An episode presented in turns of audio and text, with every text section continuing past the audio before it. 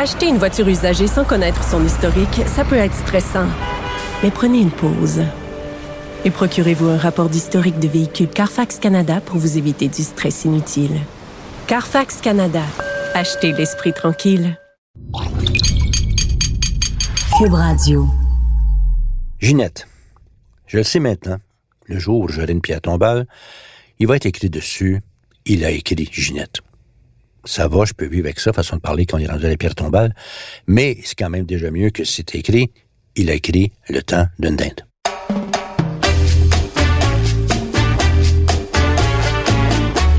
J'ai écrit cette chanson Ginette il y a longtemps, avec Michel Huvard, encore lui.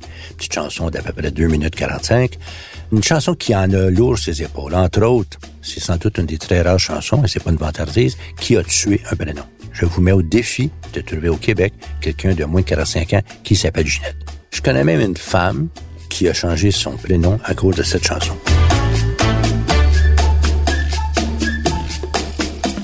Je pourrais même dire que j'ai un jour risqué ma vie à cause de ce titre, parce que j'ai eu à l'époque, à peu près du premier 10 de Beau Dommage, un très grave accident de voiture. Et entre autres choses, on a eu à me poser une tige de métal à l'homoplate. Me suis retrouvé sur la table d'opération, je l'ai localement, comme on dit. Donc, il y avait des médecins autour de la table d'opération et une infirmière qui tenait le scalpel. Or, elle s'appelait Ginette. Et là, les médecins se sont mis à l'agacer en lui disant, Ginette, attention, j'espère que t'as pas de brume des lunettes. Tu vas manquer ton coup. Et là, je me disais, si elle savait la pause, si elle savait, je ne ressortirais pas vivant de cet endroit.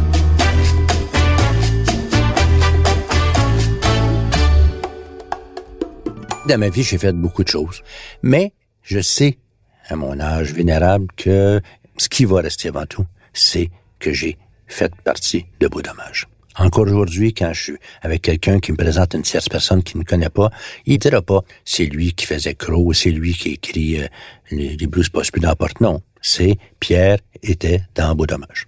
Et ma foi, il y a pire comme étiquette.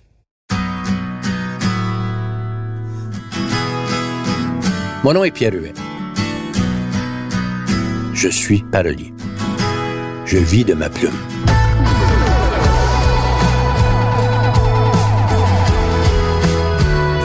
J'ai commencé essentiellement en écrivant des chansons pour Beau et on me connaît surtout pour ça. Par la suite, j'ai écrit pour des tas de gens et j'ai écrit de l'humour, j'ai écrit pour la scène, pour la télévision et pour le magazine Cron. Grâce à ma plume, je me suis retrouvé dans des tas de choses passionnantes dans l'histoire culturelle du Québec. J'ai eu cette chance-là. Et j'ai le goût de partager avec vous le récit de ces expériences. Ça sera pas ennuyant. Parole de Pierre Huet.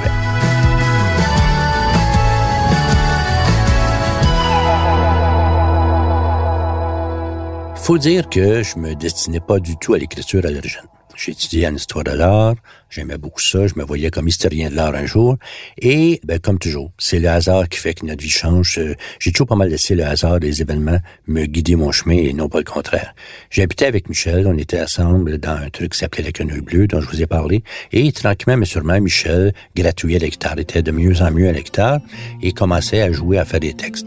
Un jour, ça m'a tenté d'y en proposer. J'ai proposé un premier, puis un deuxième, puis un troisième. Sûrement que les tout premiers n'étaient pas très bons.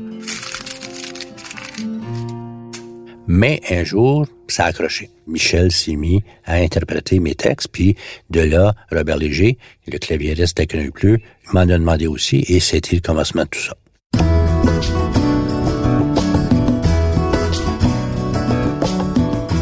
Donc, dans le cadre de Quenouille Bleu, on s'y met à écrire des chansons. Je tiens à dire que Robert Léger, de son côté, écrivait déjà des très belles chansons comme À toutes les fois ou euh, Tous les palmiers. Mais il me demandait des textes. Et là, au hasard d'une chambre d'hôtel, je sais pas quoi, je me suis un jour, j'habite chez l'habitant, comme on dit, on est avec Quenouille, et il y a des gens qui nous ont hébergés. Je suis dans une chambre d'enfant. D'où je suis dans mon lit, je vois de loin une illustration sur un mur. Ce que je peux voir, c'est une sorte de petit angelot, un dessin d'enfant, assis sur une roche, sur le bord d'un lac.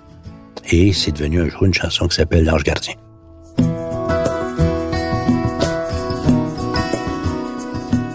Donc, c'est un peu comme ça, au hasard des événements que les chansons ont commencé. Et la quenouille bleue, qui a son grand mérite en soi, est devenue un petit peu l'espèce d'ancêtre de Beau Dommage, puisque les premières chansons ont été écrites à cette époque-là. Et quand la quenouille s'est arrêtée, on avait, estimons-nous, des très belles chansons qu'on voulait entendre jouer. Il n'était même pas question, à l'époque, de former un groupe.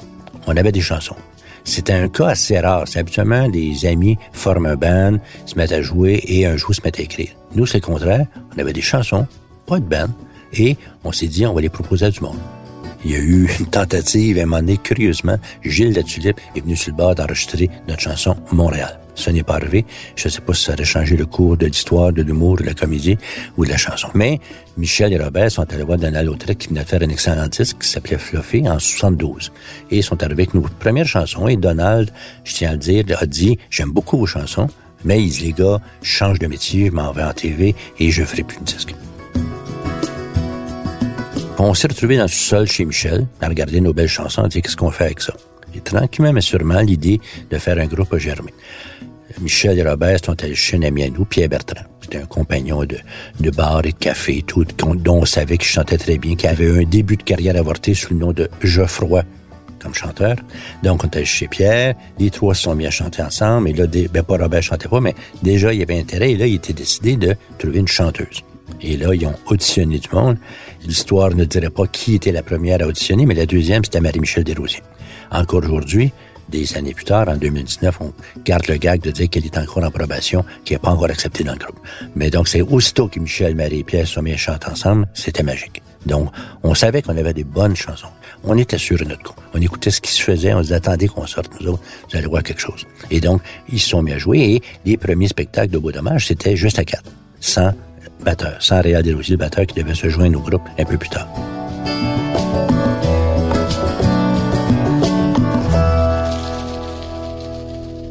Alors, les chansons existaient et on a écrit de plus en plus. Bien sûr, il y a des chansons qui ont été écrites pour l'époque, qui ont jamais vu le jour. Je me souviens d'une chanson qui s'appelait Psychologie, un autre s'appelle J'irai la voir un jour. J'irai la voir un jour, il faut savoir que c'est un cantique religieux euh, à la Vierge Marie. Au ciel, au ciel, au ciel, je ne le chanterai pas. J'irai la voir un jour. J'ai toujours adoré le petit bout mélodique de ça. Ce qui fait que j'ai écrit un texte que Michel a mis en musique en préservant le petit bout de l'hymne religieux. Mais on en parlait récemment, Michel et moi, puis on se disait, ben tu sais, je pense que c'est une belle tonne encore, mais personne ne comprendrait l'allusion, donc euh, elle va rester sans doute, c'est le cas de le dire, dans les limbes. Petit bout par morceau, on avait un répertoire, les groupes chantés se sont mis, on a passé des tas de gérants les uns après les autres et euh, ironiquement, moi à l'époque, j'étais le gérant de la discothèque de l'Université du Québec qui s'appelait l'UDQ, l'UDQ, à vous de deviner, et engagé le groupe qui venait jouer les vendredis et samedis pour la somme faramineuse de 5 dollars par membre par soir. Et c'est les premières fois que nos chansons ont été faites de façon régulière.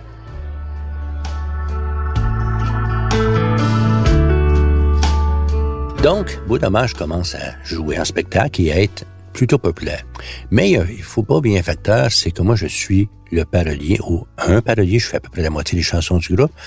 Et un parolier, ça va pas sa route. Autrement dit, par exemple, il y a une célèbre fois, euh, Pierre Bertrand possédait une sorte de wagonnette, une sorte de minibus qui était très populaire à l'époque, qui servait au groupe. Ils ont fait un tête à queue complètement, ils ont roulé en, tu sais, et ils en parlent encore. J'étais pas là, moi. Autrement dit, si Boudamage était tué à ce moment-là, juste moi qui serais encore vivant dans le groupe. Le parolier est chez eux, puis lui, évidemment, quand Boudamage jouait dans le Greater Montréal, j'allais voir, tu sais, et c'est un sentiment très bizarre. Une fois pour toutes, là, je suis pas sur le seul à être comme ça.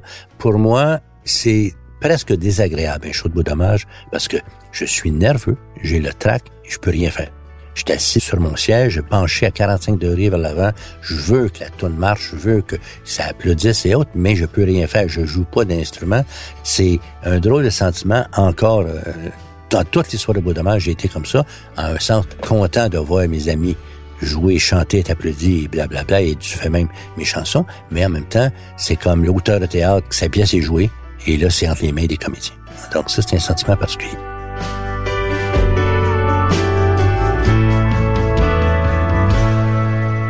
Beau Dommage commence à avoir un bon répertoire. J'ai écrit le maximum de chansons, ils en font aussi.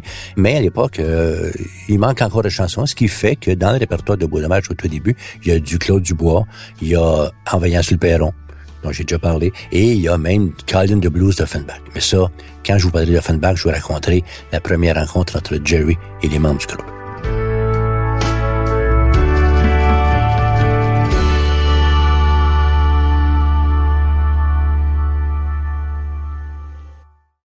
Acheter une voiture usagée sans connaître son historique, ça peut être stressant.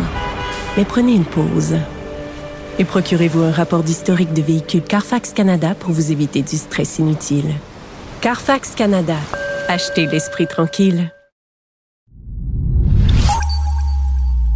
Le groupe se promène et moi j'ai écrit une chanson qui s'appelle L'incident Boréfilia, qui est une longue chanson qui a été spécifiquement écrite de manière à ce que les trois chanteurs aient un rôle, comme si c'était la musique progressive, on disait à l'époque, et aussi pour que chacun des trois membres écrive. Autrement dit, Robert Léger écrivait une partition, Michel une deuxième et Pierre Bertrand une troisième.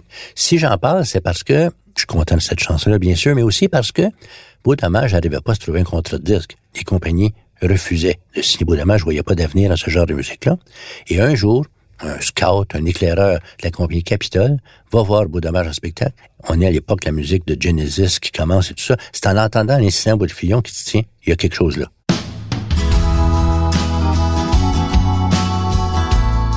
Beau Dommage suit son chemin et éventuellement, donc, oui, un contrat est signé.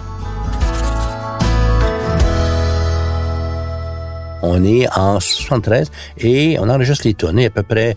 À l'époque, on a évidemment toutes les chansons qui vont se retrouver sur le premier disque. On a aussi déjà le blues à métropole, mais je pense que c'est Michel avec une préscience qui dit celle-là on va garder pour le deuxième disque. Est très vendeuse, ça servira de locomotive pour le deuxième. Et on a déjà l'incident à les filions et tout, mais on choisit les 11 chansons qu'on connaît maintenant comme étant sur le premier disque.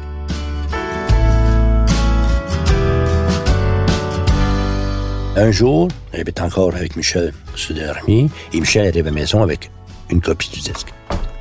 Et on se regarde, on est très ému, puis là, on se dit, ben, regarde, on peut mourir à cette heure, c'est enregistré, c'est fait. Nos chansons, ce qu'on aime faire, ce qu'on sait faire, est sur disque. Et là, on se disait, t'as coup qu'on en vendrait 10 000.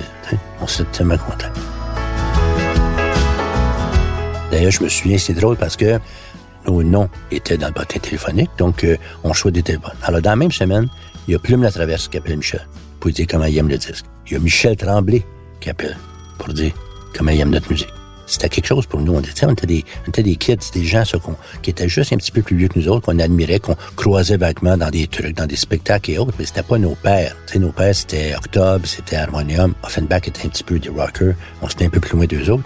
On reçoit euh, déjà des tapes dans le dos de nos pères. On reçoit aussi un appel d'une voisine, c'est rue de l'Armée, qui vient nous voir parce que dans la chanson Le Géant Beaupré, il y a un instrument de musique assez rare qui est utilisé seulement ce fois-là qui s'appelle une clavinette une sorte de clavier avec un petit son bien particulier qu'on entend.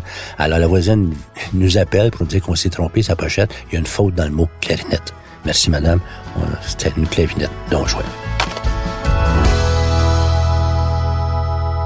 Je répète, j'avais jamais eu de vérité d'écriture et là, subitement, j'ai un métier qui s'appelle je suis parolier. Je pensais pas faire ça un jour, et c'est un métier qui n'existait pas. Évidemment, on connaît Luc Lamondon qui a fait quelques chansons, mais un groupe qui a son propre parolier, c'est rare, et me voilà, je fais partie de l'aventure du groupe le plus populaire au Québec. D'être parolier d'un groupe, c'est très particulier parce que si ça fait aucun doute aux yeux des membres du groupe de Robert Marie, tout ça, je suis membre à part entière du groupe, c'est pas toujours évident pour la compagnie de disques ou pour les membres du public. Prenez par exemple le premier disque de Beau Dommage. Les cinq membres du groupe, c'est une pochette ocre quelque chose comme ça qui posée devant un panneau Claude Néon qui monte la rue Saint-Denis. Ben, le pari est pas là. Pour la petite histoire, je tiens à le dire, ça devait être une pochette double. Donc, j'étais à l'intérieur. Ça n'a pas donné, il n'y a pas eu de budget. Alors, quelqu'un qui voulait vraiment savoir qui j'étais, fallait qu'il lise des, ce qu'on appelle les crédits, c'est un anglicisme, mais à l'arrière de la pochette, c'était écrit en rouge sur fond noir, c'était à peu près lisible, si vous voulez. C'est là quelqu'un qui se force les yeux peut découvrir qu'il y a un gars qui est pas sa pochette, qui a écrit Ginette, ou le Géant Beaupré, ou euh, Montréal. Évidemment, par la suite, ma face est apparue, mais même à ça, je dis, je pense par exemple, il y a eu deux longs jeux live, c'est marqué dessus, beau dommage, et il y a les noms des musiciens sur scène, ce qui est bien normal, bien normal qu'un graphiste quelque part n'ait pas pensé à mettre le parolier. Est-ce que ça me frustrait parfois? Peut-être. Ça me frustrait aussi de, il y a des gens qui ont allé au raccourci en disant que Michel Rivard a écrit le blues à métropole ou que Robert Léger a écrit la chanson Montréal. Mais ça, c'est, de toute façon, c'est le lot des auteurs-compositeurs.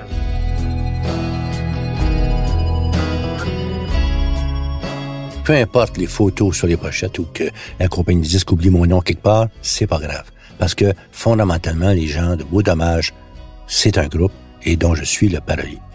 La meilleure preuve de ça, au tout début de Beau Dommage, quand ça commençait à peine, je me demande si le premier disque était sorti.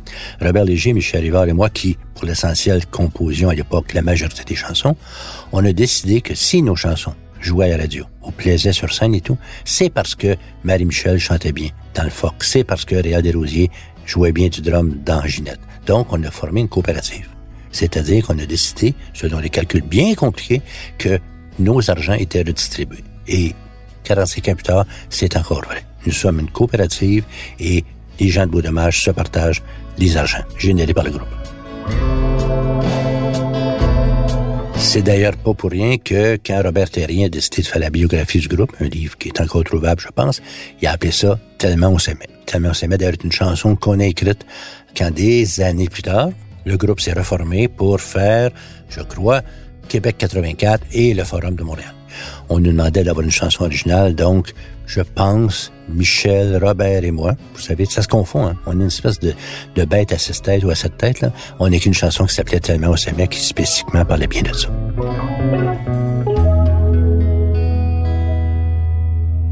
Ça va faire bientôt 45 ans que le premier disque de Beau Dommage est sorti. Dans ce long, long parcours qui, ma foi, été agréable, il nous est arrivé bien des choses. On a fait une comédie musicale avec nos chansons. On a apporté notre disque dans l'espace. On a été l'objet d'un timbre canadien. On a reçu une médaille de l'Assemblée nationale. On a été l'objet d'un spectacle du Cirque du Soleil, des reprises de beaucoup de chansons et tout ça. Mais, fondamentalement, ça demeure un groupe, ça demeure ses chansons et je demeure le parolier du groupe et je suis extrêmement fier de ça.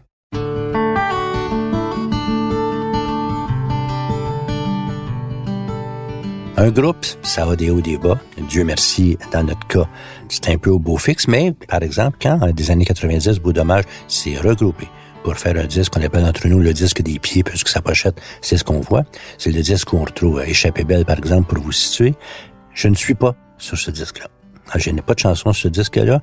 En fait, à l'exception quand on a sorti un album de famille qui donnait des inédits, il y a un ou deux essais que j'ai fait.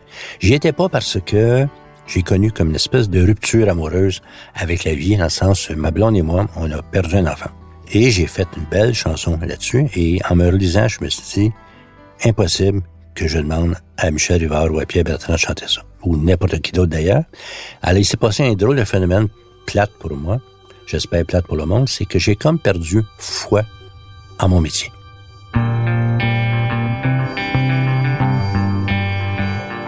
Le métier de parolier est paradoxal des choses proches de ton cœur, de tes sentiments, de tes émotions, de tes expériences, et c'est quelqu'un d'autre qui chante. Il y a des gens qui sont paroliers, qui sortent des paroles à la machine, comme des pizzas, et qui sont pas impliqués dans leurs propres paroles. C'est pas mon cas. J'ose espérer que mes chansons me ressemblent autant qu'elles ressemblent à la personne qui chante. Donc, j'ai perdu foi. J'étais incapable d'écrire pour quelqu'un d'autre. Et ça a duré des années de temps. On me demandait des chansons, et de moins en moins me demandait, parce que je répondais pas. Et au moins, ça finit bien parce que depuis environ un an ou deux, j'ai recommencé, j'ai fait plusieurs chansons, sans expliquer pourquoi, sans savoir comment. J'ai retrouvé cette foi, et je pense que je t'en écrit des belles chansons. D'ailleurs, mes filles, mes deux filles, sont très contentes de voir leur père enfin réécrire.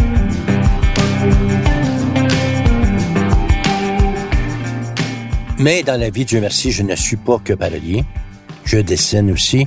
Et la prochaine fois, ben, on va parler de l'importance qu'a eu le dessin dans ma vie.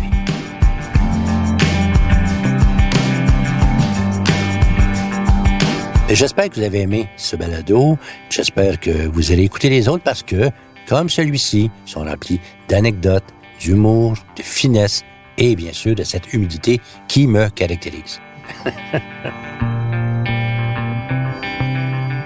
Si vous avez bien aimé ça, parlez-en aux autres et mettez-nous des belles étoiles comme dans les cahiers à la petite école de mon époque. J'ai écrit, raconté et heureusement vécu ce que vous venez d'entendre. Mon nom est Pierre Huet. Au montage, Philippe Séguin et à la réalisation, Bastien Gagnon, La France. C'est une production Cube Radio.